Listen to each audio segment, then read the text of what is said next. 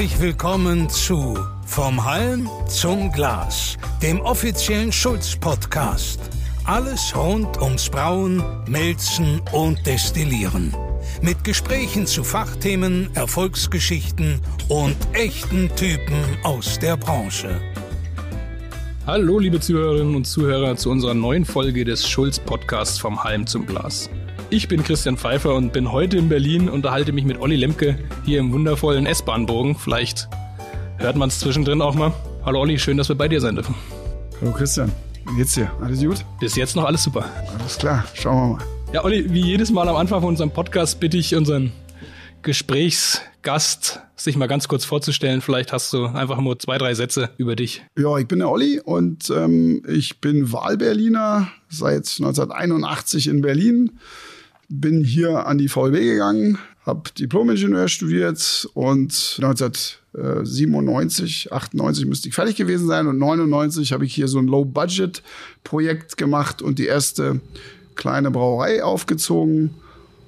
Ja, und das ist äh, im Grunde nur 100 Meter von hier, wo wir heute sitzen. Und im Laufe der Jahre ähm, habe ich daran gearbeitet, 21 Jahre mit einem Team von Leuten hier, äh, das weiterzuentwickeln. Und äh, ja, heute sieht es ein bisschen anders aus als die 2-Hektar-Anlage, aber darüber reden wir jetzt wahrscheinlich in der Folge. äh, ja, du hast gerade schon gesagt, 21, fast 22 Jahre bist du jetzt schon dabei.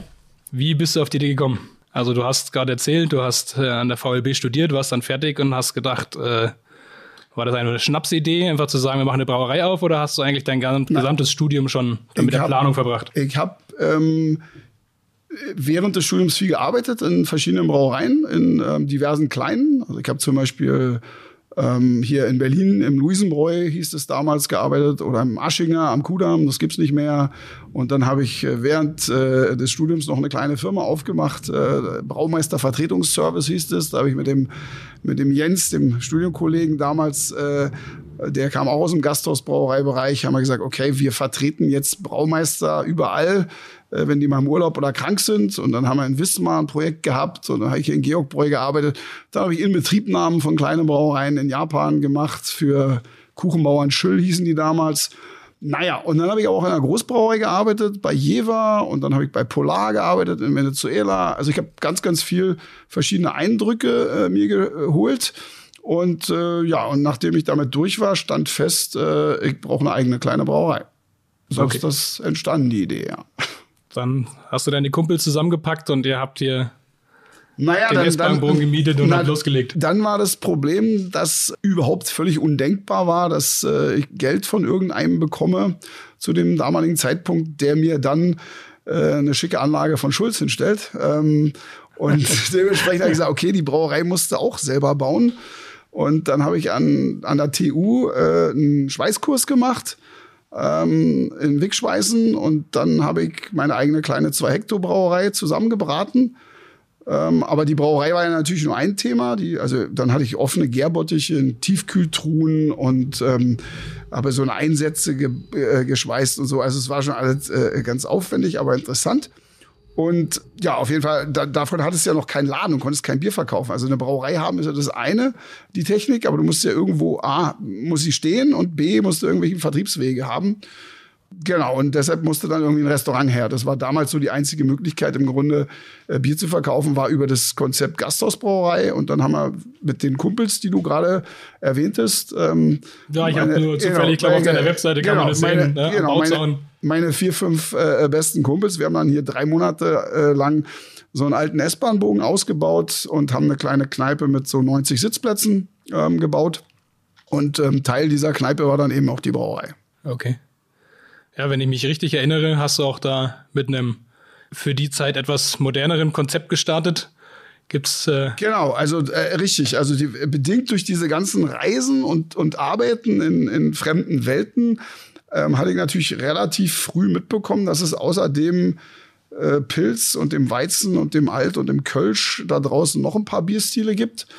Und ähm, wie gesagt, Mitte der 80er, äh, äh, Ende der 80er in den USA war ich viel unterwegs, ähm, weil ich auch mal ein Jahr da gewohnt hatte zu Schulzeiten, äh, gute Freunde gehabt und so. Naja, da gab es von überall Input. Und dann war schon klar, du machst es irgendwie anders als die anderen Gasthausbrauer. die Gasthausbrauer in Deutschland haben so Mitte der 80er angefangen.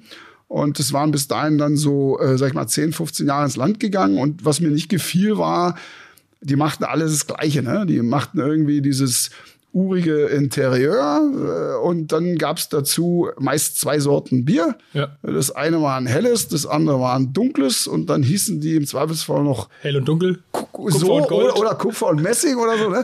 und das war so ein bisschen, kann man so machen, aber ich, also für mich war, war der Zug halt schon abgefahren irgendwie. Ja? War, war, mir Ja. nicht, war mir nicht interessant und ähm, ich wollte es irgendwie anders machen. Und dazu kam dann noch äh, auf so ein paar, in, zwei Inbetriebnahmen hatte ich gemacht in Japan. Und da hatte ich dieses Speisenkonzept Yakitori äh, aufgegriffen. Das fand ich super cool passend. Also das ist ja so, dass du da irgendwie im Gastraum so einen Grill hast und dann bestellst du so aus einer Auswahl von 20 verschiedenen, 25 verschiedenen Spießen, vegetarisch, Fisch, Fleisch, was auch immer. Ja. Und sagst, ey, ich nimm noch zwei, im Laufe des Abends nimmst du noch mal vier oder so, ja. Und das fand ich cool. Und ähm, da habe ich gesagt, okay, jetzt mache ich die erste ähm, quasi Craft, so habe ich es nicht genannt, aber schlussendlich eine äh, ne, ne, ne, ne Gasthausbrauerei mit anderen Bierstilen und in Kombination mit einer Yakitori-Bar.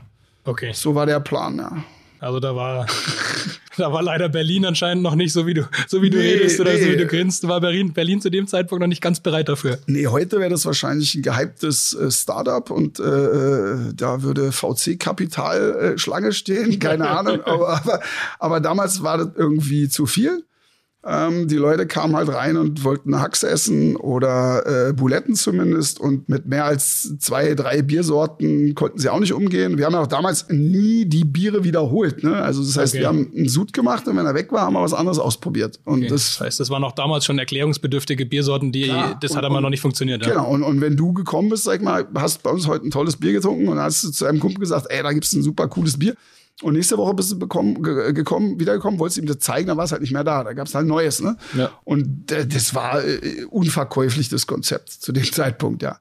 Naja, und dann mussten wir so ein bisschen zurückrudern und haben äh, die Yakitori-Idee zunächst nicht sterben lassen, sondern haben parallel eben äh, die Wünsche der Gäste erfüllt, was natürlich nicht so einfach war, weil das ganze Küchenkonzept war ja natürlich auch ausgerichtet auf diesen Grill.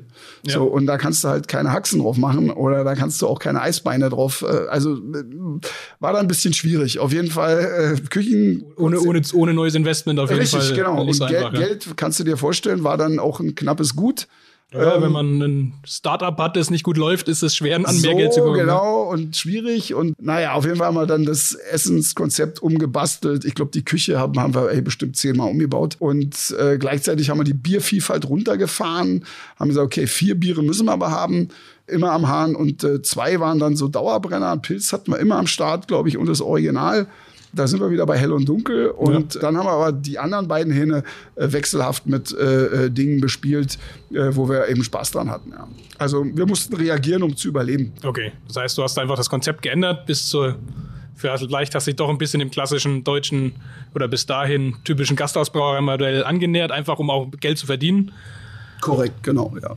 Weil das eben auch der Vertriebsweg war. Als Kleinbrauerei zu der Zeit war es noch nicht so einfach, wahrscheinlich auch Flaschen und irgendwie was außer Haus zu verkaufen, außerhalb auch, auch, diese. auch sehr interessant. Also, was ich nie wollte, war das Thema Siphons, weil ich ja aus meinen Tätigkeiten in den anderen Gasthausbräuereien wusste, was das für eine Sauerei ist. Ja. Ne, Die Leute kommen, haben in den Siphon reingeascht. Ja, ja, ich äh, habe ja, ja, ich habe ihn gespült, kein Genau, Problem. und dann äh, äh, kommt der äh, Kollege hinterm Tresen, nimmt das Ding einmal, spült es aus und füllt neu Bier ab, möglichst noch vom Zapfhahn und ohne, ohne Füller.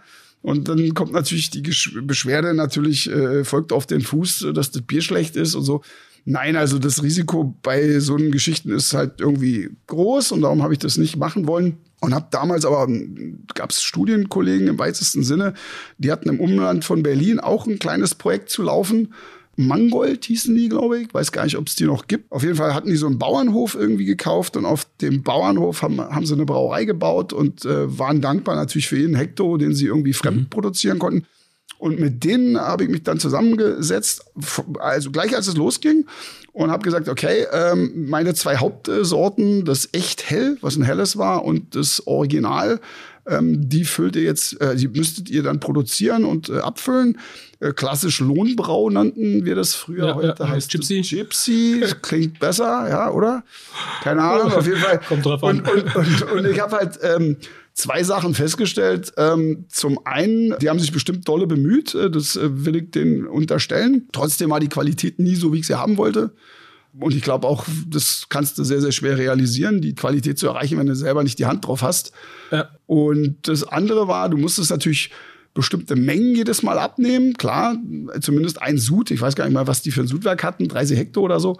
Und die musste ich dann eben auf Flasche abnehmen. Und es gab halt keinen Markt. Ne? Das war nicht so wie heute, wo du äh, in, in Edeka gehst, wenn du gelistet bist und sagst, hier, wir sind hier irgendwie Craftbrauer oder was. Und dann sag ja klar, da ist dein Regal, easy, los geht's. Stell mal was hin, ne? Äh, äh, damals war das so wie was? Nee, äh, Listinggebühr, also völlig unverkäuflich, ja, also keine Chance. Und darum haben wir dieses Thema äh, Lohnbrau auch nach relativ kurzer Zeit, ich glaube nach einem halben Jahr oder so, haben wir das eingestampft ähm, und haben uns konzentriert auf unsere kleine Kneipe hier in den S-Bahn-Bögen und äh, ja, und sind da eher klassischer dann unterwegs gewesen. Ja.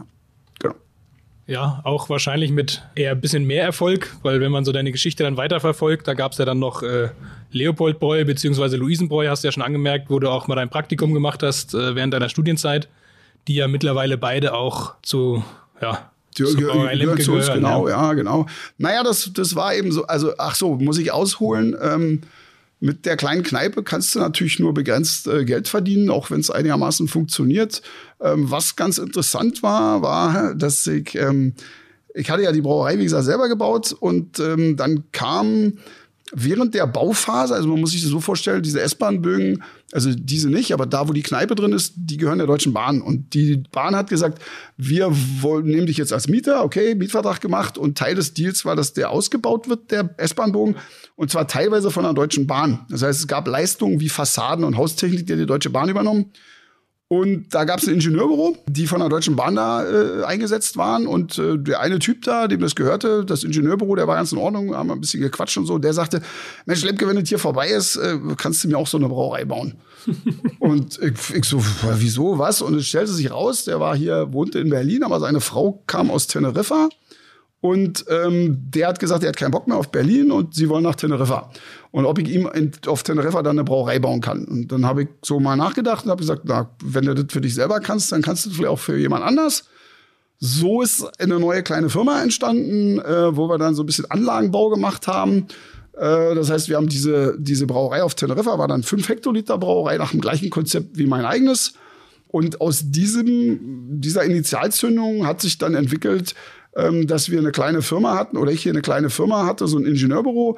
Und wir haben dann eben schlüsselfertige Brauanlagen quasi verkauft, ganze Brauereien. Das machen wir heute nicht mehr, weil wir andere Dinge zu tun haben.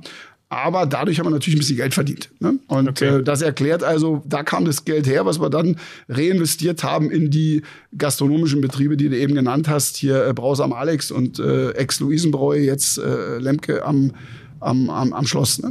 Da haben wir also mit der äh, Ingenieurbüro Kohle haben wir halt das querfinanziert. So, ja. Okay. Ja, die Brauerei auf Teneriffa kenne ich auch. Ich glaube, Jochen hieß der, wenn ich mich Genau. nicht alles Ja, täusche. ja, Ja, Jochen, Tracoa, genau. die Brauerei. Also ich bin ja quasi zwei Inseln weiter selbst mal tätig gewesen und dann hat man sich natürlich gekannt. Besonders viele Brauereien gab es zu diesem Zeitpunkt auf den Inseln auch nicht. Ja, das war eine schöne Zeit. Also wir haben zwei, zwei schöne Projekte in Ulaanbaatar gemacht. Da war so, so mein, mein, mein Königswerk, äh, so was ich, war ein 20 Hektar System, was wir in der Mongolei, die gibt's auch heute noch. Gem heißen die, glaube ich. Und, Ja, kenn ich, äh, ja, ja. ja, ja, du bist ja immer weltweit unterwegs, du kennst die alle. Nee, und es war Haben cool. schönen, haben wir einen schönen Filter liefern dürfen letzten Jahr. Ja, siehst du? Also, und das ist eben so, das war schon schönes Geschäft, weil, also zum einen, weil, weil ich habe ja auch dann, das gelernt irgendwann mal und sag mal, es ist ein schönes Projekt, kennst du, weil kennst du von eurer Arbeit. Ja, du, du, vom, vom Erstkontakt mit dem Kunden, bis das Ding dann wirklich da steht, vergeht man ein Jahr oder zwei Jahre oder so. Ähm, Und äh, viele neue Eindrücke, andere Länder, hat echt Spaß gemacht. Aber wenn du dann irgendwie das hast und dann hast du irgendwie ein paar Kneipen und dann hast du noch eine Brauerei, dann wird es irgendwann ein bisschen viel. Und darum haben wir das, irgendwann habe ich entschieden, dass ich das nicht mehr mache. paar Kneipen ist das Stichwort. Du hast ja quasi jetzt diese drei Brauereien erwähnt. Wie viele Gastronomiebetriebe laufen denn unter dem Namen Lemke? Also das sind die drei, die unter dem Lemke-Namen laufen. Und dann haben wir noch die Tiergartenquelle. Das ist eine alte Studentenkneipe hier im Tiergarten in Berlin, die es seit über 100 Jahren gibt. Ähm, da habe ich als Studentin am Tresen gestanden und äh, Bier gezapft und irgendwie war die eines Tages zu. Und äh, das ist ein, ein Sonderpodcast. Aber die war, die war so schön. Der Laden war so schön und du wolltest, dass er wieder aufmacht. Also. Ja, nee, der ist echt ein cooler Laden. Da äh, fetten Historie auch und ähm, allein diese Übernahme, war, wie gesagt, ist ein, ist ein separaten Podcast wert mit Leuten quasi aus der Unterwelt, die, die da irgendwelche Ansprüche anmeldeten. Also es war alles sehr. Ich war schon immer hier gesessen, also der Laden ja, zu 50 Prozent ja, also, mehr. Genau, so ungefähr. Also es war ganz dubios. Nein, Tiergartenquelle ist ein toller Laden, wenn man in Berlin ist. Ähm, ähm, kann man, äh, sollte man sich das mal antun. Äh, ist halt eine alte Studiekneipe, die im Laufe der Jahre äh, Bekanntheitsgrad schon. Äh, und da sitzen heute noch die gleichen, die früher genau. Studenten waren? Ja. Und das ist lustig, äh, genau, weil die Studenten, weiß ich gar nicht, ob so viele Studenten, ich habe den Eindruck, dass die Studenten heute weniger trinken als früher. Vielleicht durch diese Bachelor-Geschichte, dass die so stringent studieren müssen oder ja, so. Sehr, ich weiß sehr gestresst ja, wahrscheinlich, ja, ja, kann ja, oder, vorstellen. Oder keine Ahnung, vielleicht schmeißen sie auch Pillen oder ich weiß es nicht. Auf jeden Fall. Auf jeden Fall oder trinken einfach billiges genau, und, Bier und, daheim. Aber so hat sich das, das ähm, Klientel so ein bisschen geändert. Ja, es gibt auch noch Studenten dort es gibt auch so richtige Stammis, wie du in einer Kneipe halt hast, die jeden ja. Tag da sind und das seit 30 Jahren. Ja, die das dann auch wieder einzigartig machen, den Laden. Genau, ja. richtig. Und dann gibt's äh, gibt's eben, wie du sagst, diese Jungs, wo du genau merkst, ähm, die waren früher da Stammgast und treffen sich einmal im Monat, machen den Schlips locker und äh, machen mal wieder irgendwie wie früher, ja. Und, und, und ihre Quelle und äh, alles ist so geblieben. Ist auch super wichtig, äh, nie ja. was zu verändern dort, ja. Äh, wenn du da einen Eimer Farbe nimmst, ist das Ding tot, ja. Also ja. du musst das alles so lassen, wie es immer war. Ja, und das gehört halt nicht zu den Lemke-Häusern, weil das eine eigene Identität hat. Äh, die Tiergartenquelle ist ein Name und das kaputt zu machen. Aber es gibt euer Bier quasi. Es gibt unser Bier, aber es gibt auch, es gibt auch, auch Schultheiß, ja? ja. Weil die Tiergartenquelle war immer eine Schultheiß-Kneipe. Und ähm, ich fand es eine schöne Idee, Schulli da drin zu lassen und auch Schulli im Wettbewerb zu unseren Bieren äh, zu Wie lassen, wo ich dann mal gucke. Äh, Wie ist das Verhältnis? Naja, man ist schon, schon ganz schön jetzt zu unseren Gunsten im Laufe ja, der Jahre okay. gekippt. Aber, aber um fair zu sein, muss man auch sagen, wir sind natürlich damit irgendwie acht Sorten am Start oder so. Okay. Und, und äh, Schulli äh, nur mit einer. Viel mehr haben sie ja auch nicht, ja. Nee, viel mehr geht auch, glaube ich, nicht, ja. Na, es ist auf jeden Fall äh, lustig, das zu hören. Wir sind auf der Herfahrt, haben wir gerade ein bisschen drüber philosophiert, was für eine emotionale, oder wie emotional es ist, in so typische Bierkneipen reinzukommen, oder auch äh, bei uns jetzt, wo man mal so einfach in so eine Bierkneipe reingeht, weil man so dieses Feeling einfach, momentan ja leider nicht, aber dieses Feeling haben will, wo einfach wirklich irgendwas über 20, 30 Jahre einfach nichts verändert wurde. Ja. Die Personen noch die gleichen sind, einfach ein bisschen älter und vielleicht ab und zu mal ein neuer dazu stößt. Ja, das ist, das verstehen ja viele Leute auch nicht. Wenn du hergehst, du machst eine Gastronomie auf, und dann kommt irgendein Berater und stattet dir das aus, alles schicki, ja, Kataloge, tolle Möbel. Ich kann halt nicht funktionieren, weil es tot ist. Ne? Da ja. kannst du noch so viel Geld in der Hand nehmen. Ähm, wenn es nicht mit Herzblut äh, eigen designt ist, denke ich, kann es auch nicht funktionieren. Ja. Und, und dann musst du echt warten, bis es ein bisschen Patina hat weil nur das macht ja eine Kneipe überhaupt zur Kneipe, ja. Also, ja. dass es eben lebt, dass es Geschichten erzählt, ja. Ähm, und die Gäste und die Kollegen, die da arbeiten und all das macht die Kneipe aus, ja. Es ist ja nicht nur der Raum, ja. Und das wächst alles zusammen zu so einer Melange, die es interessant macht. Haben wir ja bald wieder. Nur noch eine Frage von Monaten. Ja, wenn du jetzt sagst, du hast hier deine drei beziehungsweise vier Betriebe, also drei Brauereien, vier Gastronomiebetriebe, hast du da jemanden, der sich darum kümmert oder bist du jetzt da unterwegs, klebst dir am Wochenende einen falschen Bart auf, Sonnenbrille auf und gehst mal inkognito in deine eigenen Läden, genau, um nein, einfach die Qualität äh, äh, äh, zu heben oder, oder den, äh, den Standard zu halten? Ja, ist natürlich ein ernsthaftes Problem, was du ansprichst. Ähm, man muss natürlich versuchen, wenn das alles so ein bisschen wächst, Strukturen zu etablieren, die genau das ermöglichen, ne? dass, dass du eben dich nicht zerreißt, ja. Also und ich habe äh, Gastronomie-seitig eben da ein, seit vielen Jahren ein tolles Team, die das äh, schlussendlich äh, eigenverantwortlich regeln. Es gibt in jedem Betrieb einen Restaurantleiter, einen Küchenleiter oder Leiterin, je nachdem.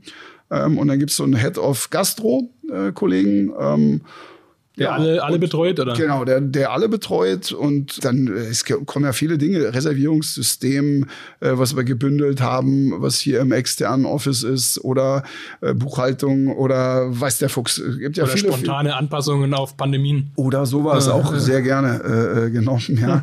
Nein, auf jeden Fall. Und ähm, das geht nur, wenn es ein, ein echt gutes Team ist, was, was das regelt, weil sonst äh, rauchst du dich auf.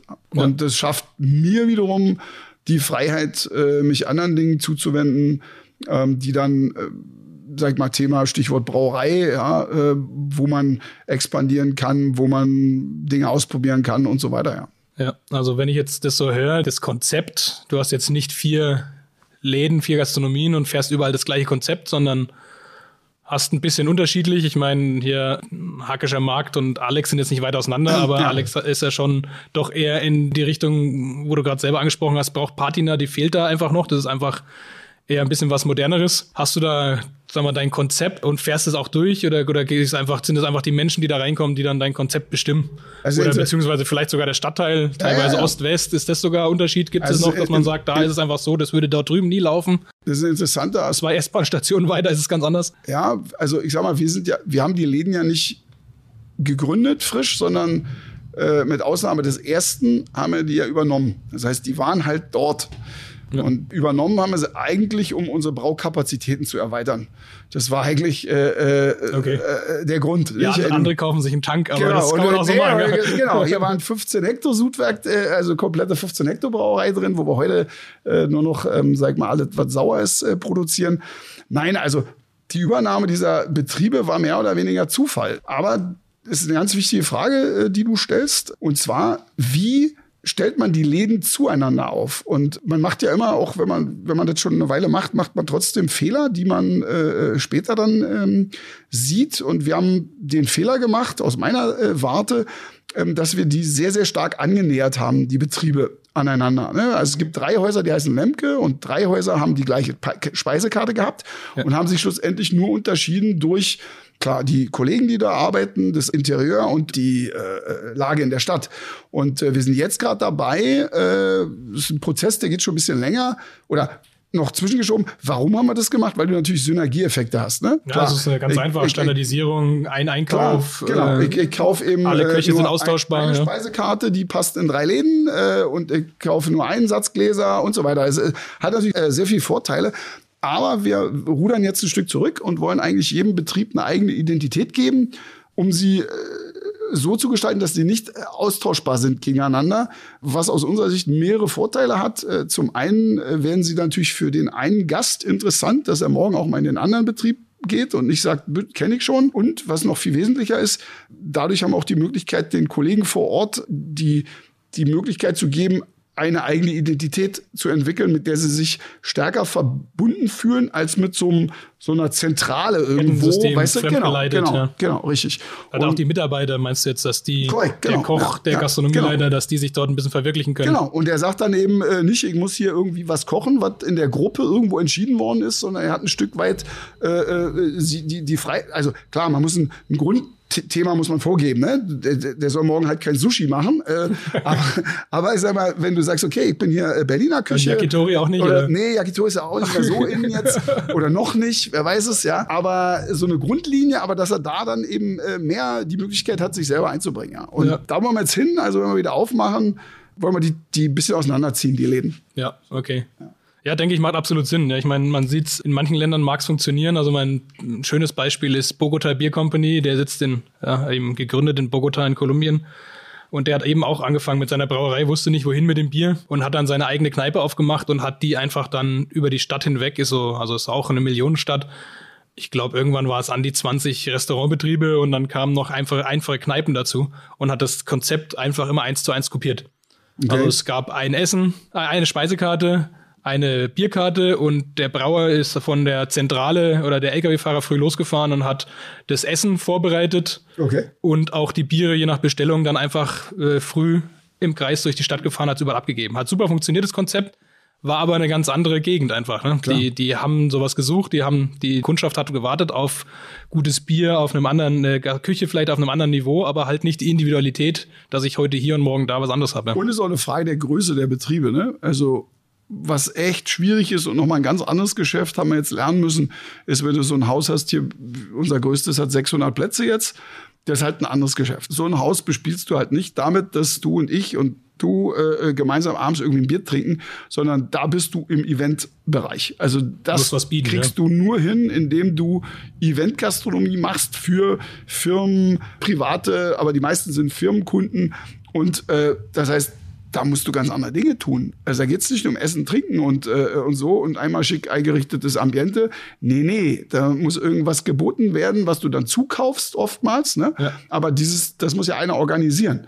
Ausschreibungen, äh, Zukaufleistungen, Abrechnung und, und, und Betreuung dieser Kunden, die dann auch natürlich, klar, wenn ich an einem Abend irgendwo 50 Riesen lasse, äh, dann äh, möchte ich anders behandelt werden, als ja, wenn, ich, flutschen, ja. das muss, als wenn ich Bier für 2 Euro trinke oder 3 Euro. Ja. Klar, ja, also, also es ist ein ganz anderes Business und da wird es, glaube ich, schwer mit der Austauschbarkeit. Spätestens da. Ja. Ne? Weil, weil die wollen dann eben was Individuelles auch, äh, die Kunden. Ja. ja, das ist dann auch kein klassischer Restaurantleiter mehr, sondern da hast du einen Eventmanager quasi. Genau, ne? der, richtig, genau der sich da um die Probleme bzw. Wünsche der Kunden von Anfang bis Ende kümmern kann. So sieht's aus. Ja, ich meine, da hast du gerade gesagt, die Firmen feiern. Ich meine, es ist nicht die beste Zeit dafür, aber hier ist ja immer, Berlin, sagen wir, ist ja immer was los. Also ich meine, ich bin jetzt nicht besonders oft in Berlin, aber egal, wo man hingeht, ist ein sehr, sehr groß internationales Publikum. Inwiefern ist das denn wichtig für euch? Also die, die, diese Internationalität dann sagt, die sind einfach aus allen Ländern. Also man geht hier ja mal abends in irgendeine Kneipe und hört kein Wort Deutsch, sondern alle anderen Sprachen einfach, weil es trendy ist, in Berlin klar, zu wohnen. Ja? Es kommt natürlich darauf an, wo du bist. Wenn du äh, ein bisschen außerhalb wohnst, äh, wie ich zum Beispiel, äh, da ist es wahrscheinlich wie in, äh, keine Ahnung, jedem, jedem anderen kleinen äh, Ort in, in, in Deutschland. Ähm, das heißt, die Kneipen dort oder die Restaurants leben von Stammkunden, ganz klar.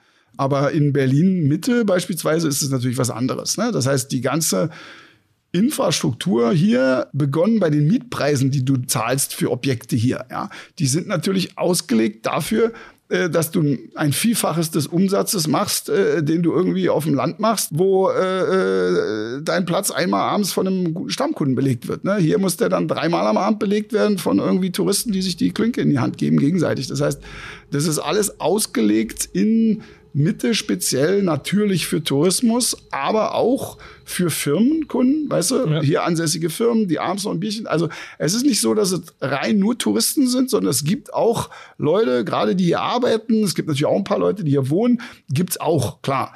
Aber wenn dieser Tourismusteil wegbricht, kannst du hier keinen Blumentopf gewinnen. Brauchen, brauchen wir nicht drum, drum okay. herum reden. Also ohne, ohne das geht's nicht, ja. Und äh, selbst unser ältestes Haus, wie gesagt, ist 21 Jahre an dem Standort. Und wir haben ja diese Lockdown-Geschichte letztes Jahr dann schon gehabt. Ey, dann kommst du hier, wenn du wieder aufmachst nach dem Lockdown im Sommer letzten Jahres, waren wir dann so bei 25 Prozent vom normalen Umsatz. Ja. Also weil einfach, obwohl, obwohl ja alle durften, ja. Und äh, aber es funktioniert halt nicht. Also Touristen ja, hier, wichtiges Thema, ja. Firmen und Klar, Touristen. Also sag mal, wenn ich jetzt bei uns sehe, die Leute sind dann, wie der Lockdown vorbei war, wie man dann schon wieder langsam weggehen dürfte. Es hat ein bisschen gedauert, aber die sind dann schnell wieder weg. Aber wenn natürlich der Tourist dann fehlt, dann äh, der, der vom Berliner an sich könnte dann nicht leben. Und wenn die Touristen nicht da sind, weil sie eben aufgrund der Reisebeschränkung sich dann doch das zweimal überlegen, dann klappt es einfach nicht. Was auch noch dazu kommt, ist eben Kultur. Ne? Wenn ich also keine Kultur anbiete, im weitesten Sinne, auch, auch Kino oder so, kein Mensch fährt zum Biertrinken nach Berlin-Mitte, weißt du? Aber ich gehe wegen des Theaters oder wegen äh, irgendwie Kino, Kabarett, gehe ich, geh ich dahin nach Mitte und hinterher gehe ich dann noch ein Bier trinken. Also ja. so funktioniert es. Und, und das ist eben das Problem. Also alles das, was, was, was innerstädtische Betriebe am Laufen hält, äh, ist gerade äh, weg. Ja. Ja, ist absolut. Also dieses Corona-Thema ist, eigentlich hat man schon fast keine Lust mehr drüber zu sprechen, aber es ist einfach allgegen, ja, es ist aber allgegenwärtig und, und äh, ja. ich denke es auch, äh, jeder hat gehofft, dass wir das zu dem heutigen Zeitpunkt vielleicht schon äh, hinter uns haben, aber das ist halt nicht so. Aber mein, deinen Worten entnehme ich, ist, die Beeinträchtigung ist schon signifikant. Na klar, natürlich. Also für die Gastronomie ist es äh, fürchterlich.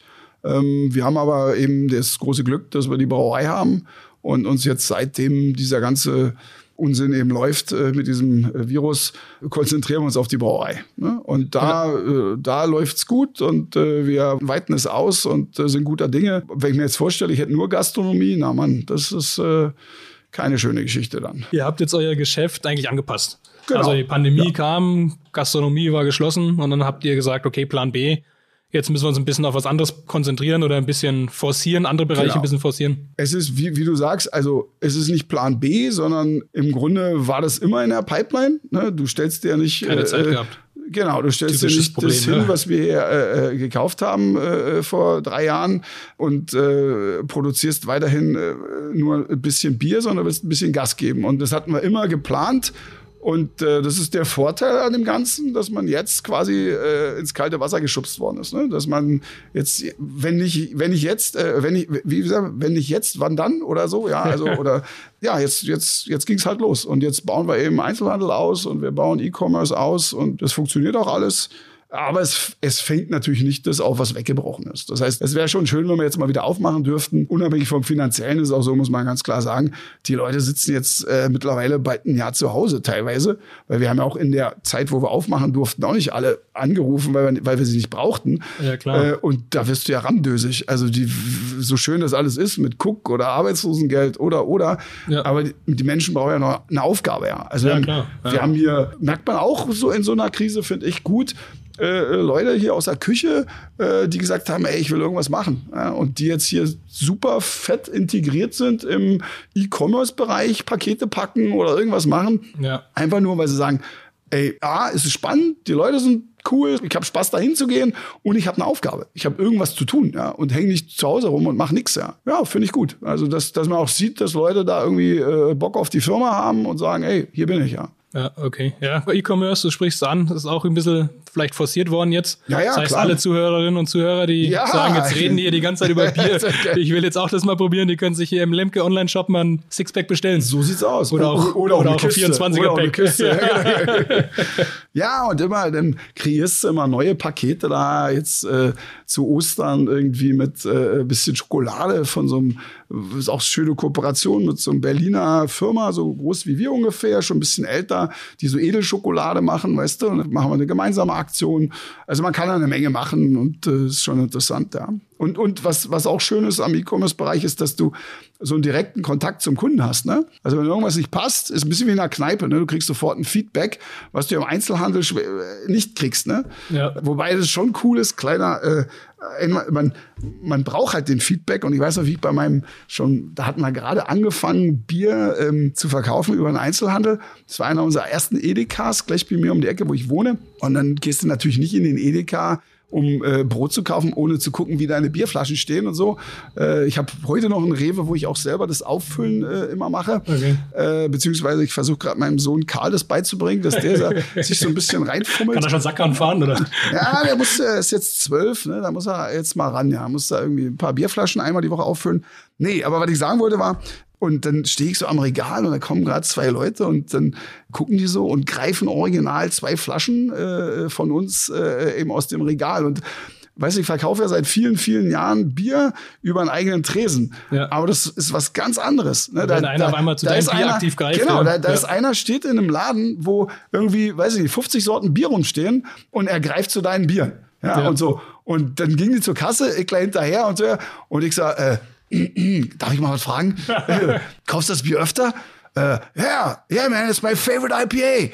Äh, äh, waren Amis, ja, und so. Und ich sag, nicht ohne Stolz, well, I'm the brewmaster. You know? Also, war super witzig, super stolz irgendwie, ja, und ist halt was anderes, als wenn die an deinem eigenen Tresen sitzen, wenn, wenn die das auswählen, da irgendwo aus der großen Menge, ja. Ja, ja. ja kann ich absolut verstehen. Ne? Naja, gut. Diese bisschen Änderung, aber wie du schon sagst, ist das Ziel, dass es ja im Idealfall alles parallel läuft irgendwann. Also ihr habt jetzt quasi euch ein bisschen auf den E-Commerce konzentriert. Ihr hattet jetzt Zeit, ein bisschen die Flaschenabfüllung zu forcieren und auch den Vertrieb im Einzelhandel.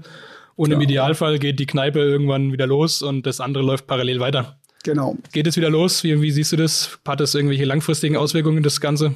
wenn äh, ich, ich will nicht ins Politische abdriften. Ich glaube, das bekommt der äh, ganzen Geschichte nicht. Aber man kann sich vorstellen, dass man als Gewerbetreibender äh, im Augenblick nicht so zufrieden ist äh, mit dem, was da so verzapft wird. Ähm, nichtsdestotrotz gehe ich davon aus, dass irgendwann ein Schwenk kommen wird. Ähm, und dann können wir auch wieder hier mitmachen. Und ich gehe davon aus, dass das sich auf einem Niveau so wie letztes Jahr bewegen wird, also ein Drittel des normalen Umsatzes. Ähm, solange wie wir doch das Instrumentarium Cook haben, ähm, können wir damit auch leben. In dem Augenblick, wo das abgeschafft wird, Also das Kurzarbeitergeld nur zur Genau, Erklärung. ja, wo es äh, Kurzarbeitergeld abgeschafft wird, wo zum Beispiel zurzeit ist der Stand ja noch der, dass man sagt, ähm, dass die Lohnnebenkosten wieder getragen werden müssen, so wie üblicherweise beim Cook vom Arbeitgeber. Okay. Äh, Was ja jetzt ausgesetzt ist seit Ja, Corona. ja. Wenn das kommt, wird es eine riesige Entlassungswelle geben, weil die, die Unternehmen sagen natürlich Ja, alle, viel, okay, ja. wenn der Mitarbeiter mich jetzt nichts kostet und ich mache keinen Umsatz, kann er halt ich so bleiben, wie es ist. kann halten, Aber wenn der Mitarbeiter mich jetzt anfängt, Geld zu kosten und ich habe keine Perspektive äh, und mache keine Umsätze, kann ich Mitarbeiter nicht halten. Also Klar. darum werden sie das auch, denke ich, kippen äh, bezieh beziehungsweise ähm, ausweiten, äh, weil sie eigentlich keine andere Wahl haben. Ja. Okay. Also, aber, aber für uns, unabhängig davon, klar, ich gehe davon aus, dass die Gastro irgendwann wieder kommt. Wird ein paar Jahre dauern, bis sie auf dem gleichen Niveau ist. Aber für uns ist das Thema äh, Vertrieb unserer Biere äh, natürlich insofern äh, ganz besonders interessant, auch im E-Commerce-Bereich, weil wir halt so spezielle Sachen machen. Du weißt es ja, wir haben, wir haben ja irgendwie diese äh, Geschichte mit den Barrel-Bieren und wir haben die Berliner Weiße da wiederbelebt. Und äh, das sind natürlich Dinge, wo wir auch merken jetzt, dass international einfach Interesse da ist. Und wir sind jetzt gerade am Ausloten, wie man das logistisch hinbekommt. Wenn ich jetzt ein Päckchen nach UK schicke, kostet natürlich richtig viel Geld. Ähm, das heißt, man muss gucken, auf welche Art und Weise man das hinbekommt, mit einem Importeur dort oder über einen, so einen Fulfillment-Dienstleister, sei das nur Amazon oder irgendjemand anders, ähm, dass man auch international sich aufstellt, was du natürlich gut kannst, wenn du spezielle Produkte hast. Ne? Okay. Das ist der Plan so. Ja. Klingt gut. Hoffen wir, dass es eintritt, ne?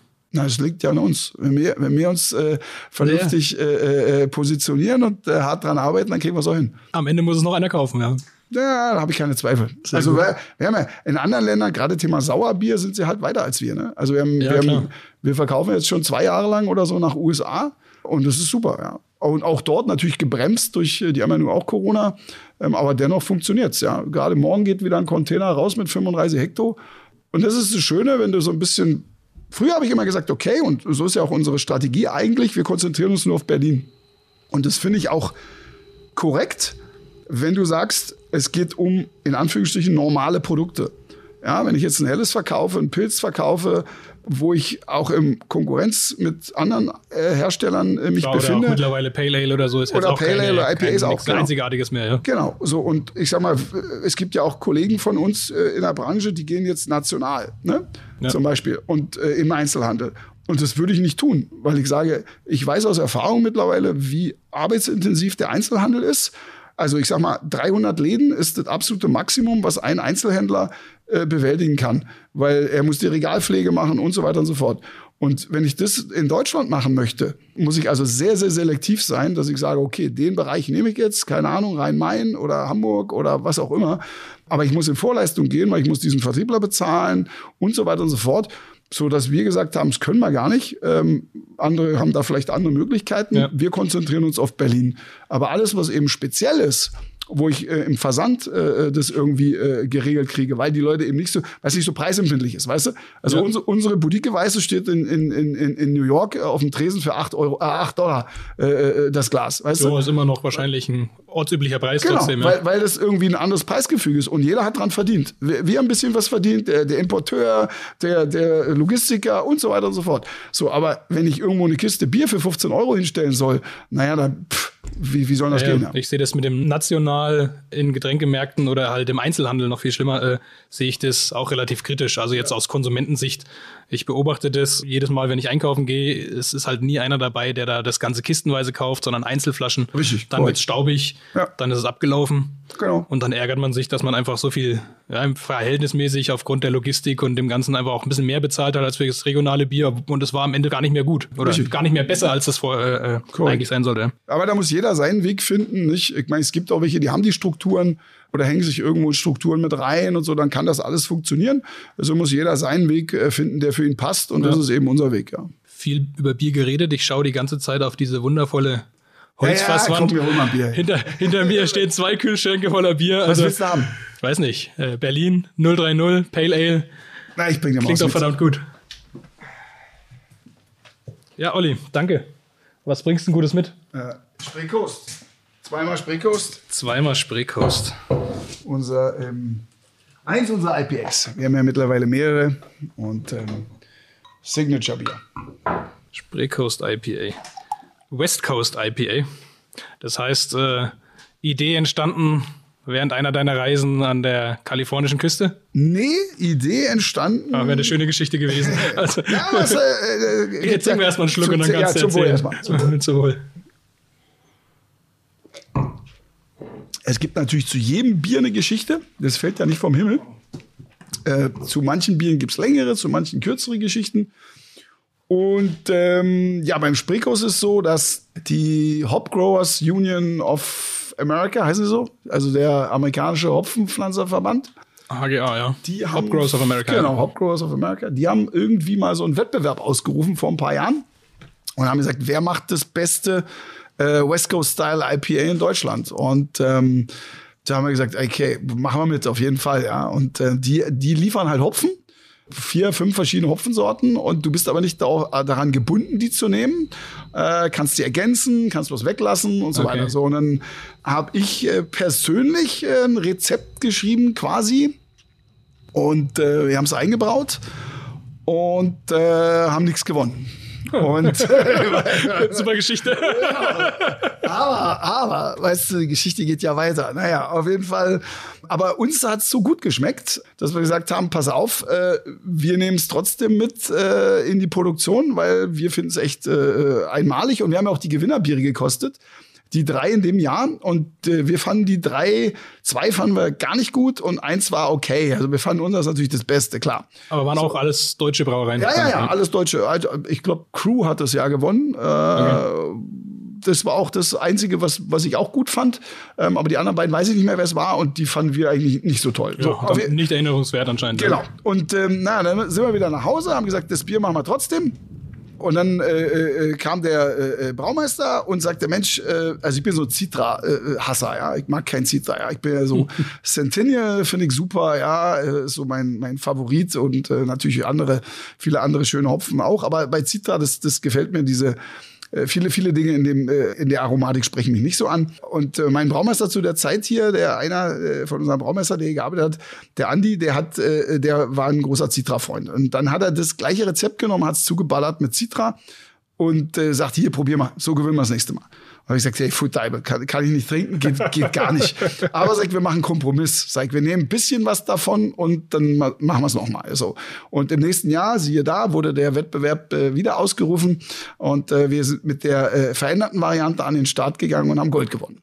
Okay. Ja, so und das war schöne Geschichte. Und dann war, na, und dann war die Geschichte immer noch nicht zu Ende, weil dann haben wir ja, wie du siehst, ja, man sieht es ja an der an der Flasche. Ja, ja, also wir, wissen, da, ja. wir wissen ja alle, ähm, die wir so ein bisschen äh, in dem Thema drin sind, die höchste Auszeichnung, die man hier äh, hierzulande eben bekommen kann, ist der European Beer Star. Und dann haben wir wirklich im nächsten Jahr äh, Gold European Beer Star geholt mit dem Spray Coast. Und ähm, das, genau, da schließt sich der Kreis, weil da kam dann der Mario von Crew zu mir auf der Winners Night und meinte, ey, Alter, Gold, Gold in IPA. Hey, sagt er, Respekt, kotzt mich an. Weißt du, Entschuldigung, Mario, an dieser Stelle, aber das war schon, weil das ist halt im IPA-Bereich äh, äh, in Deutschland hier schon, schon eine, eine, große Nummer für uns gewesen auch. Und der Braumeister, der Andi, der hat sich, hat er gleich auf der Winners Night dabei gehabt, schön die Schwalbe, die auf dem Etikett ist, auf dem Nacken tätowiert gehabt. Also äh, äh da auch, kann ich mich äh, tatsächlich dran erinnern. genau, auch da Respekt. Also cooles Bier im Endeffekt und äh, läuft, ist auch eines unserer bestlaufenden Biere. Und ja, ist ein ist ein echt gutes, ja, Recht, schönes, sagen, schönes, schönes IPA, ja. Also West Coast IPA, den Namen hat es verdient, finde ich. Also es hat also auch diese ordentliche Bittere, muss ich sagen. Ne?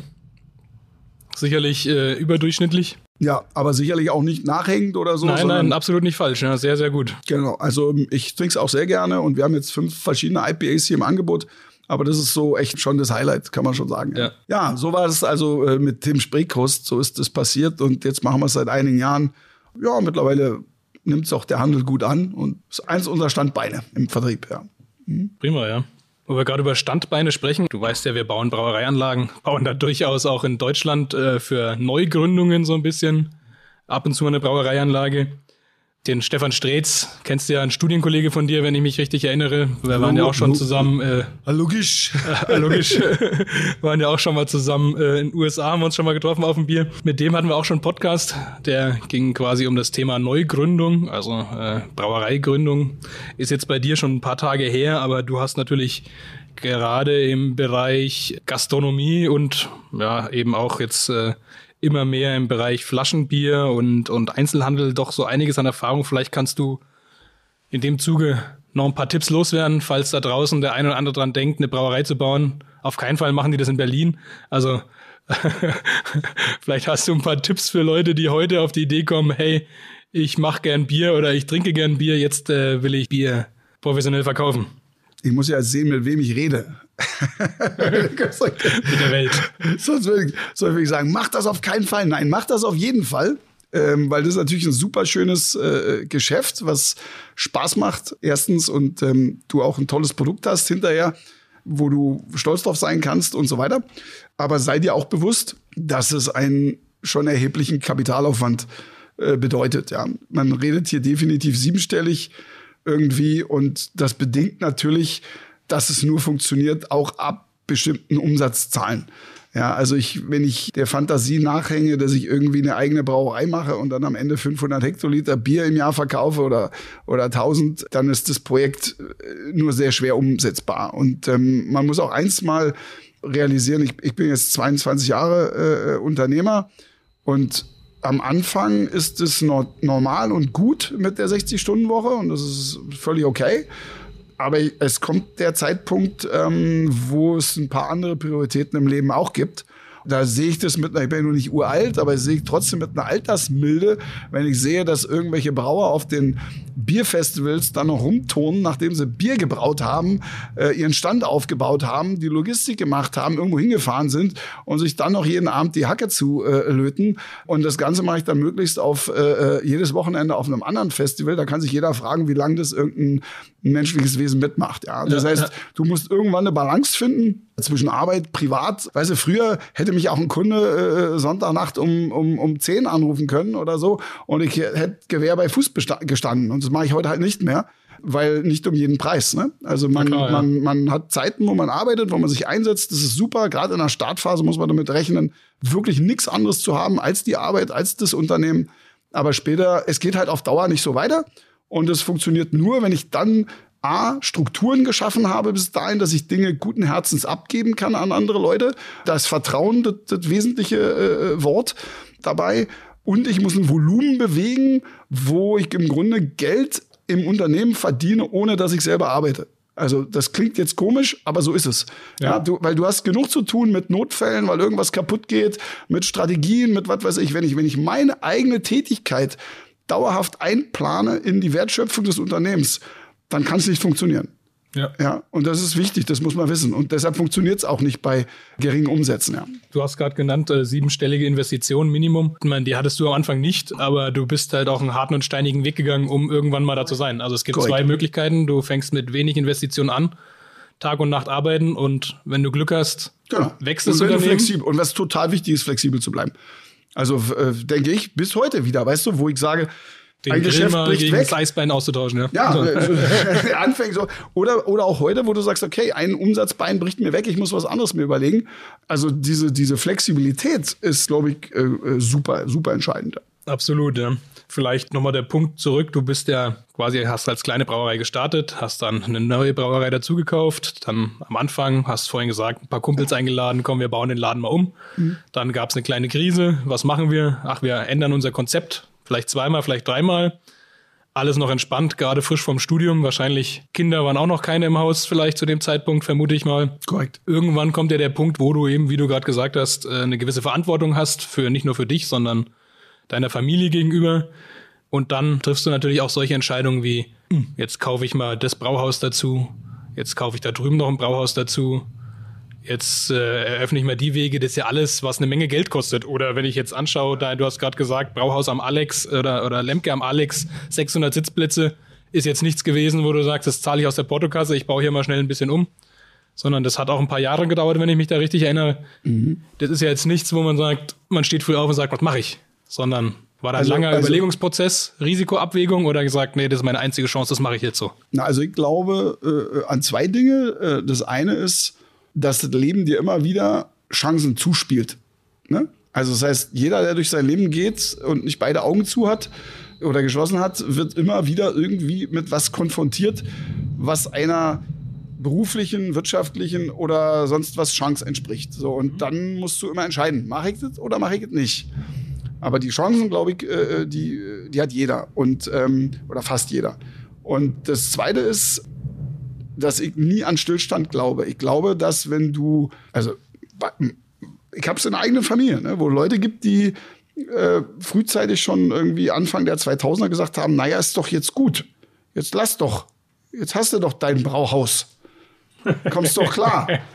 Ne? So, du musst doch nicht noch mal was machen. Jetzt ne? musst du doch nicht noch rumstressen und noch was machen. Und ähm, das ist eine Denke, die aber, glaube ich, keine unternehmerische ist. Weil wenn du das tust, sitzt du ganz schnell auf dem Hosenboden. Weil Du siehst es jetzt, Corona ist das beste Beispiel, weißt du? Wenn, wenn ich das gemacht hätte damals, dann gäbe es mich heute nicht mehr. Ich bleibe bei meinem zwei, zwei Hektar Sudhaus und genau. konzentriere mich auf meine Gastronomie. Da hätte, da hätte, ich toll von leben können. Da ja. hätte ich einfach irgend und hätte mir, vielleicht hätte ich dann heute nicht so viel graue Haare. Das wäre wahrscheinlich der Vorteil. Aber hätte jetzt wahrscheinlich in einem Schub nachgekriegt, weil plötzlich äh, gar kein Geld mehr reinkommt, weil es eben nur diese eine Möglichkeit des Einkommens gäbe. Und darum bin ich eigentlich seit Anfang an immer so unterwegs gewesen, dass ich gesagt habe, wir müssen irgendwie diversifizieren, sei es in den Bierstilen, sei es in den Vertriebskanälen, mit dem Ingenieurbüro noch dabei und, und, und, dass man verschiedene Standbeine hat. Vielleicht kann man sogar sagen, einem Sicherheitsdenken geschuldet, ne? dass man sagt, ich kann mich nicht nur auf eins äh, hier verlassen. Ja. Dazu kommt ja noch, dass du als Unternehmer ja auch keine Rentenkassenbeiträge bezahlst, glücklicherweise, aber dafür natürlich im Umkehrschluss auch mal in die Zukunft denken musst, kriegst. Ja. ja, ich krieg jetzt, ich kriege alle, alle Kollegen kriegen Cook. Äh, äh, der Einzige, der keinen Cook kriegt, bin natürlich ich. Das ist keine Beschwerde. Das ist auch in Ordnung so, weißt du? Aber ist eine Tatsache, die man auch in, in, äh, Korrekt, muss. Ja, ne? Und wenn ich dann also immer nur auf Kante gelebt hätte, beispielsweise, ähm, und jetzt habe ich ein Jahr lang kein Einkommen, hätte ich natürlich ein äh, massives Problem. Ja. ja. Und darum ist es, glaube ich, ein ganz gutes Ding, nie stehen zu bleiben, sondern immer zu schauen, welche, welche Chancen kommen und äh, welche ergreife ich und welche nicht. So habe ich es zumindest gehalten bisher. Und äh, bisher habe ich das Gefühl, dass es ganz gut funktioniert hat immer flexibel bleiben, immer in die Zukunft gucken und nach neuen Märkten Ausschau halten. Weil, ja, gut, absolut. Die Welt dreht sich immer schneller. Richtig. Irgendwie, und, und was ja heute toll ist, es muss morgen äh, noch lange nicht gut sein. Ne? Und das wird ja jetzt noch viel krasser. Ne? Stichwort Digitalisierung. Was wir in den nächsten Jahren für äh, Veränderungen erleben werden, da machen die meisten Leute sich noch keine Gedanken drüber. Ja, äh, Stichwort autonomes Fahren. Ja, ich weiß nicht, wie viele Millionen bald Menschen arbeiten in diesem Land mit einem Fahrjob. Egal, ob sie einen Truck fahren oder ob sie ein, ein Taxi fahren oder, oder, oder einen Zug. Und all das wird es irgendwann nicht mehr brauchen oder kaum noch. Ja, und das ist eben, wenn, wenn ich heute 60 bin und habe noch fünf Jahre, dann wird mich das wahrscheinlich nicht berühren. Wenn ich heute aber ja, glaube. Ich persönlich nicht, aber. Genau, aber wenn, wenn, ich, wenn, ich das, wenn ich heute 25 bin oder 30 und sage, hey, cool, ich bin hier Fahrer für keine Ahnung was ähm, und glaube, das ernährt meine Familie die nächsten 30 Jahre, bin ich falsch gewickelt. Und das ist das Thema. Und wir werden alle durchs Leben laufen müssen in der Gewissheit, dass, dass die Dinge sich. Nur eins ist, ist, ist, ist äh, permanent und das ist der Wandel, ja. ja. Und da werden wir mit uns anfreunden müssen. Ob wir es mögen oder nicht ja, der Wandel ist ein, ist ein schönes Stichwort. Ich meine, wenn man jetzt so den Berlin 1999, wie du angefangen hast, gab es, weiß ich nicht, eine Handvoll Gasthausbrauereien. Fünf, glaube ich. Dann in Berlin 2020 beziehungsweise 2021 gibt es eine Zahl 30. Brauereien, vermutlich um die 30 Brauereien, davon aber auch schon so einige, die, wo man sagen muss, äh, ja, signifikant sind. Also natürlich gibt's so die, diese Randbrauereien, sagen wir mal. Vielleicht die einen sind, die machen es nebenbei als Hobby, die anderen sind ja. noch Träumer und haben gesagt, ich fange 2020 an und baue mir 200 Liter, so wie du damals angefangen hast, möchte das aber am liebsten in Flaschen verkaufen und ja, mal sehen, wie weit die kommen. Aber es, es gibt auch eine ganze Reihe von Brauereien, die ja, äh, beachtlichen Zuwachs haben und denke ich auch ganz gut zurechtkommen in Berlin. Jetzt ist mir so eine, die, die Frage, die sich mir hier stellt, siehst du das eher so nach dem Motto, ja, ist doch super, konkurrenzbelebtes Geschäft oder glaubst du, dass hier der Biermarkt in der, in der Hauptstadt langsam ein bisschen hart umkämpft wird und dass auch du damit ein bisschen zu kämpfen haben wirst? Also erstmal muss man differenzieren, da lege ich natürlich Wert drauf, weil wir sind ja hier richtig äh, real. Ja, wir äh, haben hier Brauanlagen und äh, haben Gelände und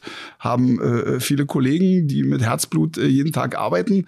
Und es ist natürlich äh, unfair, uns in einen Topf zu schmeißen mit Leuten, die, äh, ich sag jetzt mal, nur eine Marketingagentur sind, ne? die also irgendwo Bier produzieren lassen. Altes Thema, ist auch kein neues Thema. Ja. Und wenn du von den 30 jetzt, sag ich mal, die abziehst, ähm, die, ich sage mal, Braubüros sind, ähm, also die, die eben nicht wirklich produzieren selber, dann bleibt vielleicht die Hälfte über. Die, die signifikanten Mengen nicht selber. Also genau, vielleicht irgendwie ja. so ein paar kleine Produkte genau, Sorten schon, aber genau. das signifikant eben nicht. Ja. Also ich sag mal, wenn dann die Hälfte überbliebe, wäre ich äh, erstaunt. Also ich würde eher schätzen, realistisch vielleicht 10, 12, die wirklich äh, hier das in der gleichen Art und Weise machen wie wir. So, und da sage ich nur, eine Stadt mit dreieinhalb Millionen Einwohnern plus einem riesigen Aufkommen an Touristen, überhaupt kein Thema.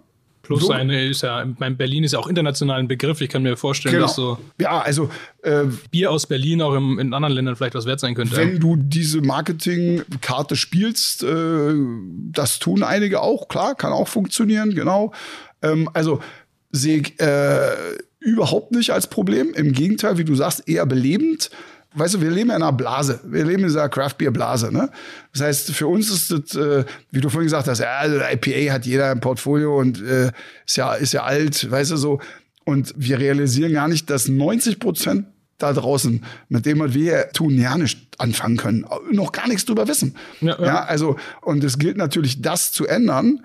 Und das schaffen wir alleine nicht. Das schaffen wir nur, wenn also viele Player mit dabei sind, so dass es für den Konsumenten jetzt im Einzelhandel oder auch in der Gastronomie völlig normal ist, dass es eine riesengroße Auswahl äh, von äh, Bieren gibt. Ja, also insofern super, wenn es mehr werden. Was allerdings dabei toll wäre, äh, wenn die meisten auch eine gute Qualität anbieten weil das kann auch den Kunden sehr, sehr schnell verschrecken. Ne? Wenn ja, also, da sind wir wieder beim Thema äh, Einzelhandel national. Also da genau, habe hab ich auch schon genau. einiges gehabt, Entweder das einfach von der Qualität nicht mehr gepasst oder, hat. Ja? Genau, und das ist natürlich doof, wenn du Leute mit in diesem Wettbewerb hast, die eine Qualität anbieten, wo der Kunde dreimal probiert und sagt, okay, das Thema ist für mich gehakt, ja. Also das, das wäre blöd. Ja. Aber generell, überleg mal, ich meine, ich glaube, Deutsche, wo sind wir jetzt? 80 Liter pro Nase oder so äh, im Schnitt in ja, Deutschland? 100 waren wir, glaube ich, noch, aber ich weiß mal, nicht. Ja, aber, äh, wir sagen mal, der Einfachheit halber, sagen wir mal ein Hekto. So, mal dreieinhalb Millionen, ich weiß nicht, ob das so gerechnet wird, aber da wären dreieinhalb Millionen Hekto in Berlin. So, wahrscheinlich sogar mehr, weil ja die Touris noch die, mit dabei sind ja, ja. und so.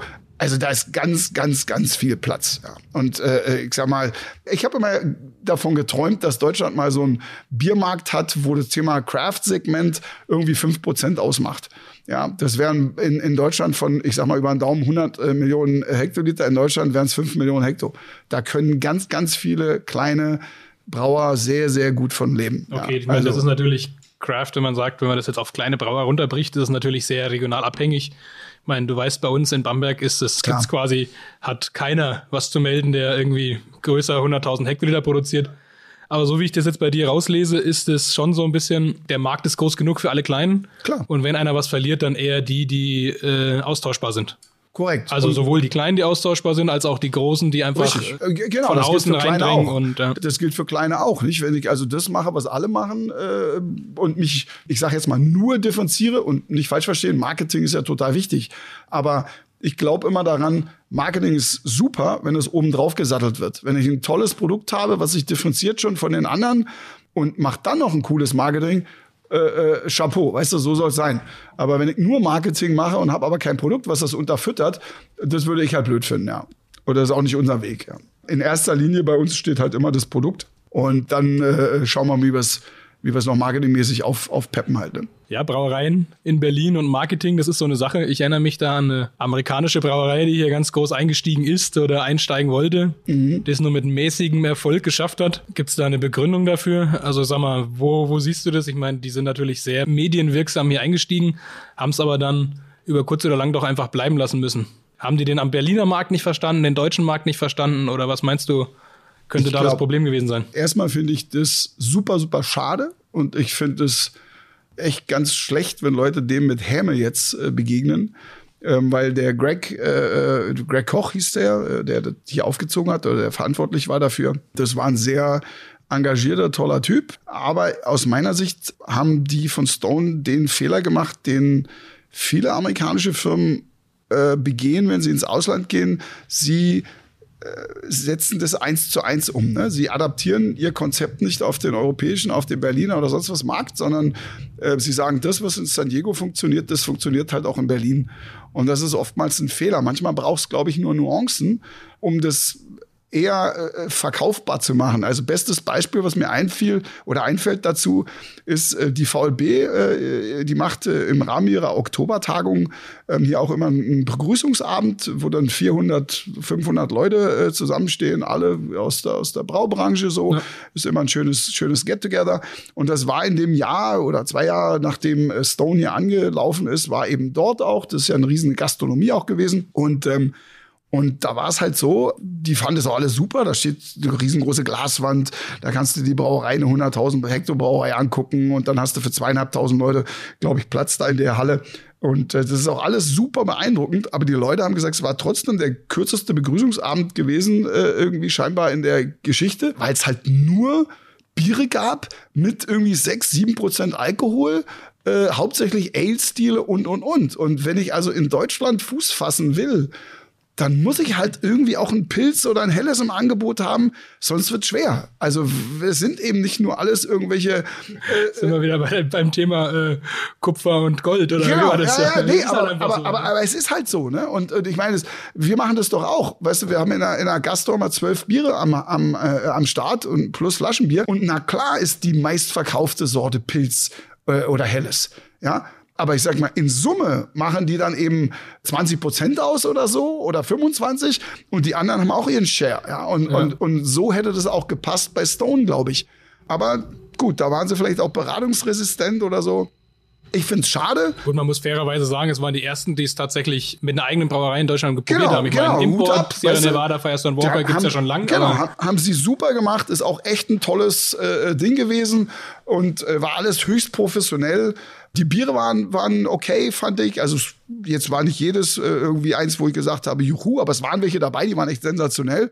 Also insofern schade. Ja, es hat, äh, weil die waren natürlich auch in so eine, so eine Speerspitze, ne? weil die waren groß und konnten ein bisschen mediale Aufmerksamkeit äh, erzeugen und äh, wussten, wie man mit dem Einzelhandel umgeht und so weiter. Also ich finde es schade, dass die nicht mehr da sind. Aber es ist halt so. Also nicht, nicht rein reduziert auf ihr Auftreten. Ich meine, ihr, du hast gerade gesagt, äh, groß, die sind ja sehr imposant aufgetreten, ganz am Anfang. Ja, es gab da auch Fehler, Marketingfehler. Ne? starke Marketingkampagne gestartet, die dem, ja, sagen wir, 80 Prozent der deutschen Brauer sauer aufgestoßen ist, glaube ich. Ja, das war das Ding mit haben dem sich Stein. persönlich äh, beleidigt gefühlt. ja, gleich jeder, jeder deutsche Brauer war, war beleidigt. Ja. Genau, sowas macht man halt nicht. Ne? Also wenn ich als Gast, ich habe gelernt, in, in, in meiner Jugend, wie gesagt, war viel im Ausland unterwegs und mein Ansatz war immer, möglichst wenig aufzufallen. Ne? Du bist Gast hier. Ne? Aber, aber ich muss auch sagen, das hat sich stark gedreht äh, in der jetzigen Generation der jungen Leute, die unterwegs ist. Also wenn ich mir angucke, ein großer Freund der Amerikaner, wirklich äh, immer gewesen, äh, bin jedes Jahr dort. Aber das Auftreten hier in, in Berlin beispielsweise finde ich manchmal erstaunlich. Also wo ich sage, ist das jetzt, also weißt du, du bist irgendwo anders und agierst nicht mehr wie jemand, der sich das mal anguckt und der Gast ist, sondern du agierst, als wär's deins irgendwie, ja. Und das ist, ist, ist mir fremd. Also wenn ich irgendwo anders bin, dann mache ich erstmal Low Profile. Dann gucke ich mir das erstmal an und bleibe im Ja, Hintergrund. ja. Und gerade auch in Netzwerken, Social Media oder so, wenn du das siehst, die Leute, ey, sie sind unfassbar laut, ja.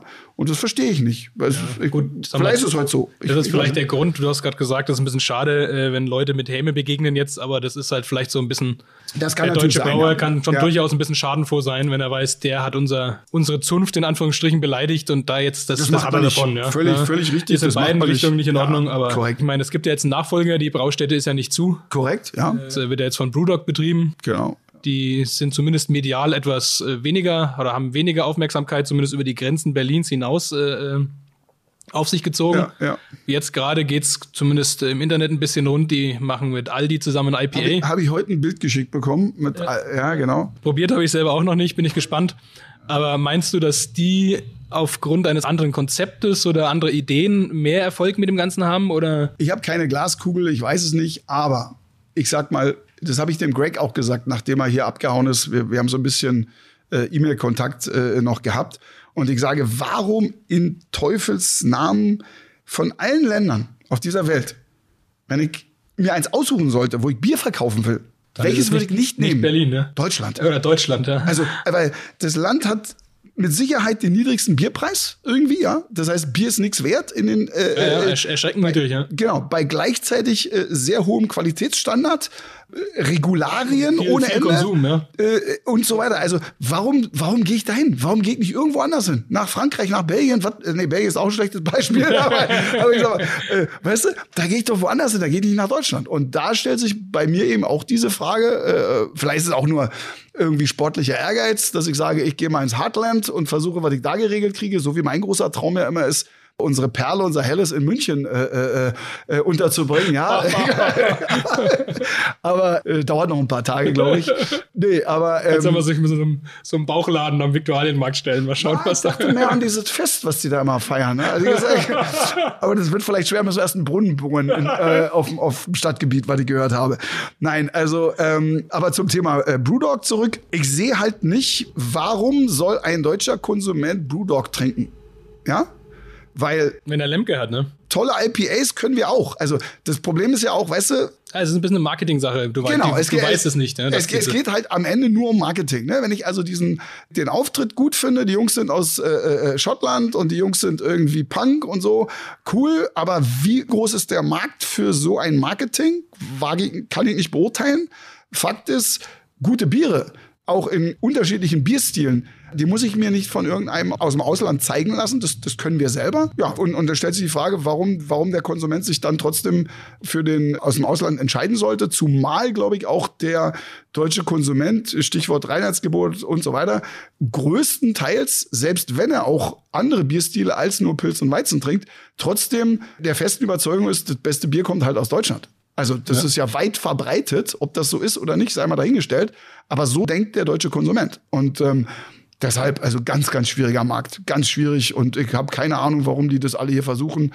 Aber sollen Gut, sie. ich sag mal, Brewdog war ein Neubau, die haben hier gestartet, äh, Entschuldigung, Stone, äh, Stone ja, ja. hat hier gestartet. Brewdog hat ja im Prinzip die Braustätte übernommen. Ist jetzt nicht so, dass die hier das Ganze neu gebaut haben. Die haben sich damit Berlin vielleicht nicht ausgesucht. Natürlich, Berlin hört sich immer gut an, hört sich eigentlich europaweit oder weltweit gut an. Vielleicht hat's ja auch für Brewdog irgendwelche Zollvorteile, gerade im Hinblick auf äh, Brexit, dass sie einen europäischen oder weltweiten Markt, beziehungsweise ja, vor allem den europäischen Markt vielleicht anders bedienen können. Und, aber und sie haben sicherlich ja nur auch nur die Hälfte wahrscheinlich vom Investitionsvolumen gehabt, äh, was Stone hatte, ja. weil es wird ja billiger verkauft im zweiten Durchgang und im dritten und im vierten gibt's so, so Geschichten bei so Clubs oder so, wo sowas auch. Äh, egal, weiß ich nicht. Man wird sehen mir sind sie willkommen, so wie ich auch bei Stone äh, gesagt habe. Alle, die professionell unterwegs sind, eine vernünftige Qualität liefern, ein vernünftiges Preisniveau äh, verteidigen und, und, und. Was, was mich viel, viel mehr stört, ist, wenn Leute aus unserem Umfeld irgendwo denken, sie könnten kein Bier verkaufen, wenn es nicht billig ist. Und das ist das, was eigentlich killt. Ja, also, wenn wir über anderes Bier über, sei es über den Begriff Craft reden oder oder, dann geht es eben auch darum, dass der Brauer für seine Arbeit Geld verdienen muss. Und wenn dann ein Craft-Brauer, und solche gibt's in Berlin halt auch, ja. sagt, okay, ich muss es jetzt billig machen, damit ich loswerde, dann macht er den gleichen Kardinalfehler, den viele, viele Brauereien in den letzten 40 Jahren gemacht haben, weil sie gedacht haben, es geht nur um Hekto und es geht nicht darum, dass ich Profite mache. Und das halte ich zum einen für die Branche desaströs, ja, weil ja. es wieder in diese Billigschiene einmündet und ich glaube auch nicht, dass diese Leute Erfolg damit haben werden, weil es wird immer jemanden geben, der es billiger macht. Ja, und es gibt mittlerweile äh, äh auch Großbrauer, die dann für Aldi, Netto oder weiß ich nicht wen irgendwie äh, eine IPA-Schiene aufmachen. Und ähm, im Zweifelsfall sind die nicht mal schlecht, die Biere. Die wissen ja auch, was sie tun. Ja? Das sind ja keine Idioten. Ja, die können ja auch Bier brauen. Ja. Ne? Und dann sagt der Konsument irgendwann, ja, der, der preissensitiv ist, na, der kauft halt das Aldi IPA oder das Netto IPA oder wo auch immer es steht. Und dann bin ich mit meinem Versuch hier, das billig in den Markt reinzukriegen, sowieso unterboten. Nee, da kannst, das heißt, du, kannst du nur verlieren, ja. Genau. Mein Ansatz kann nur sein, ich muss mich differenzieren über die Qualität des Produktes oder Strich und das Marketing. Und wer das nicht macht, äh, glaube ich, macht einen Fehler. Aber ja, das, muss jeder selber entscheiden. Ziemlich, ziemlich spannendes Thema. Also alle Podcasts, die ich bisher gemacht habe, sei es mit dem Stefan Streetz oder jetzt mit dem Volker Först letztens, man kommt immer wieder auf das gleiche Thema. Und Klar. das ist der Bierpreis in Deutschland. Ne? Klar. Jeder Brauer weiß, das Bier in Deutschland ist einfach zu billig.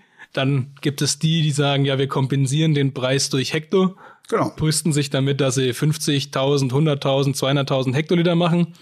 Aber auch der falsche Weg aber irgendwie so, dass äh, mal alle an einem Strang ziehen und sagen, dann müssen wir den Preis jetzt mal hoch. Ich meine, es muss ja nicht immer ganz hoch sein. Also ich persönlich, das muss ich gestehen, ich tue mir einfach schwer, auch jetzt so einen Kasten mit 24 äh, 033er Flaschen für 70, 80, 90 Euro zu kaufen. Das du musst ja auch keinen Kasten davon kaufen, weißt du? Also wenn ich jetzt ein Ja, wenn ich aber jetzt sage, ich will Bier trinken und wenn ich ein helles ja. trinken will, dann trinke ich davon nicht eins oder zwei, sondern dann treffe ich mich mit meinen Kumpels und dann trinken wir halt einen Kasten Bier. Ja. Und dann fällt es mir tatsächlich ein bisschen schwer, da 80 Euro für einen Kasten Bier auszugeben. Klar. Aber er muss ja auch keine 80 Euro kosten, dass Cool. der Brauer was verdient hat. Also, Korrekt. Äh, also die Hälfte mal, wenn, würde ja für ein helles wenn, eigentlich. Äh, genau, also ich, ich sag mal, fair, fair kalkuliert, äh, so wie wir jetzt, sag ich mal, unsere Produktionsanlagen, wir haben einen Füller, der macht 1500 Flaschen die Stunde, das ist natürlich personalintensiver und, und, und. Ich sag mal, wenn die Kiste um die 40 Euro äh, äh, kostet, ist das ein fairer Preis. Also wir reden brutto, inklusive Einzelhandelsmarge. Der Einzelhandel schlägt mit 30 bis 40 Prozent zu Buche, inklusive Logistik und, und, und, ähm, sodass wir am Ende vernünftig ein bisschen was über haben, ähm, sodass wir auch weiter investieren können und, und, und. Das sollte die Kiste schon kosten. Und wenn ich jetzt mal, überleg mal, ich meine, eigentlich beißt es sich ja, ne? Die Leute sind unterwegs, irgendwo abends in der Stadt, in guten Zeiten, ohne Corona, und haben überhaupt kein Problem, für ein Bier irgendwo fünf Euro zu bezahlen, in einem Club oder, äh, äh, weiß, oder Wein zum Beispiel, ja? Was kosten 0,1 Shoppen Wein mittlerweile? 6 Euro, 8 Euro in der Gastronomie? Hat überhaupt keiner Problem mit.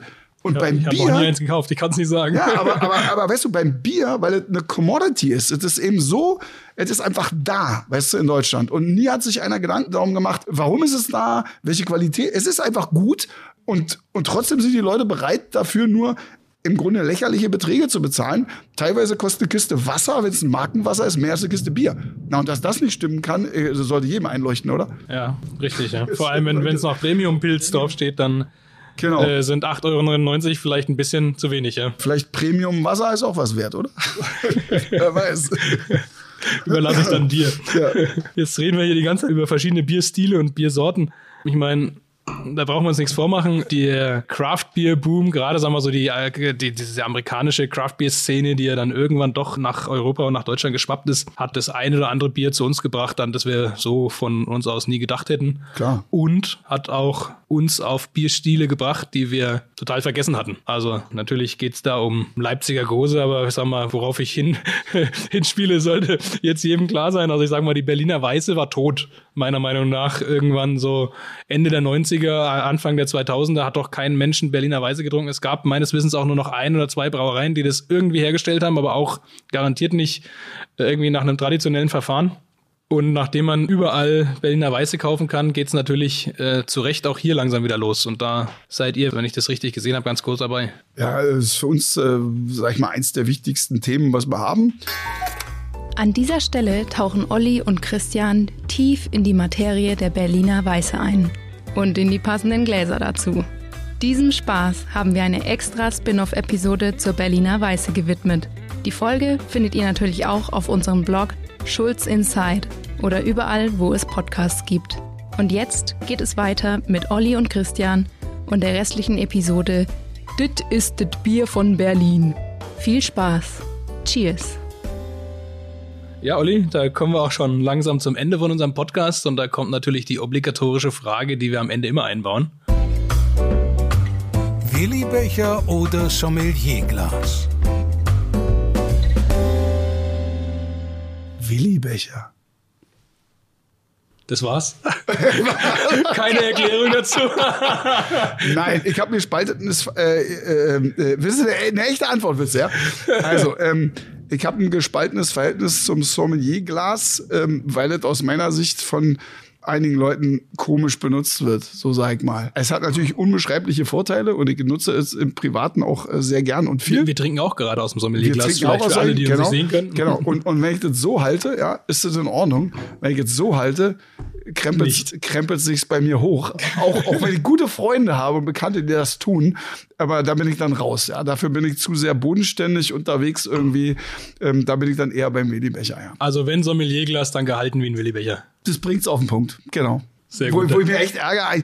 Weißt du, warum man den Stängel unten, wie heißt das Ding, Stiel an Ja, dem ja. Glas gemacht hat, damit man keine Fettflecke auf dem Glas hat? Ja, ich meine, was interessiert mich ein Fettfleck meiner, äh, meiner Hände auf dem Glas? Ich trinke ja, also bin ich raus, bin ich zu, bin ich zu, äh, zu normal oder so. Ja. Würde ich, würde ich so sogar unterschreiben. Ja. Okay, Frage. Frage beantwortet. Ja. Frage beantwortet, vollste Zufriedenheit. Vielen Dank für die sehr, sehr ausführliche Runde heute, liebe Zuhörerinnen und Zuhörer. Wenn ihr mehr über uns erfahren wollt, weitere Podcasts hören wollt, sehr gerne könnt ihr da mehr auf unserem Schulz-Blog Schulz Insight erfahren. Olli, vielen, vielen Dank. Sehr viel gelernt heute wieder über die Geschichte von Lemke in Berlin. Und ich bin gespannt, was du die nächsten 20 Jahre noch so alles für uns bereithältst. Danke dir für den Besuch. Immer wieder gerne. Wenn man so ein bisschen was erlebt hat, äh, dann macht es auch Spaß davon zu erzählen, ähm, weil genauso höre ich gern Leuten zu, die ein bisschen mehr erlebt haben als ich, äh, weil ich finde es immer erfrischend und äh, irgendwie hat man immer ein Nugget, was man aus allem rausziehen kann für sich selber. Und so befruchten wir uns alle gegenseitig und ich denke, das ist der richtige Weg. Zum Wohl, kommt gut nach Hause. Bis zum nächsten Mal. Wunderbar. Danke, Olli. Alles rund ums Brauen, Melzen und Destillieren. Das war Vom Halm zum Glas, der exklusive Schulz-Podcast. Genusstechnik seit 1677. Made in Bamberg. Weitere Informationen finden Sie auf kasper-schulz.de. Dieser Podcast wurde produziert von Access Visuals, Film- und Videoproduktion aus Bamberg. access-visuals.de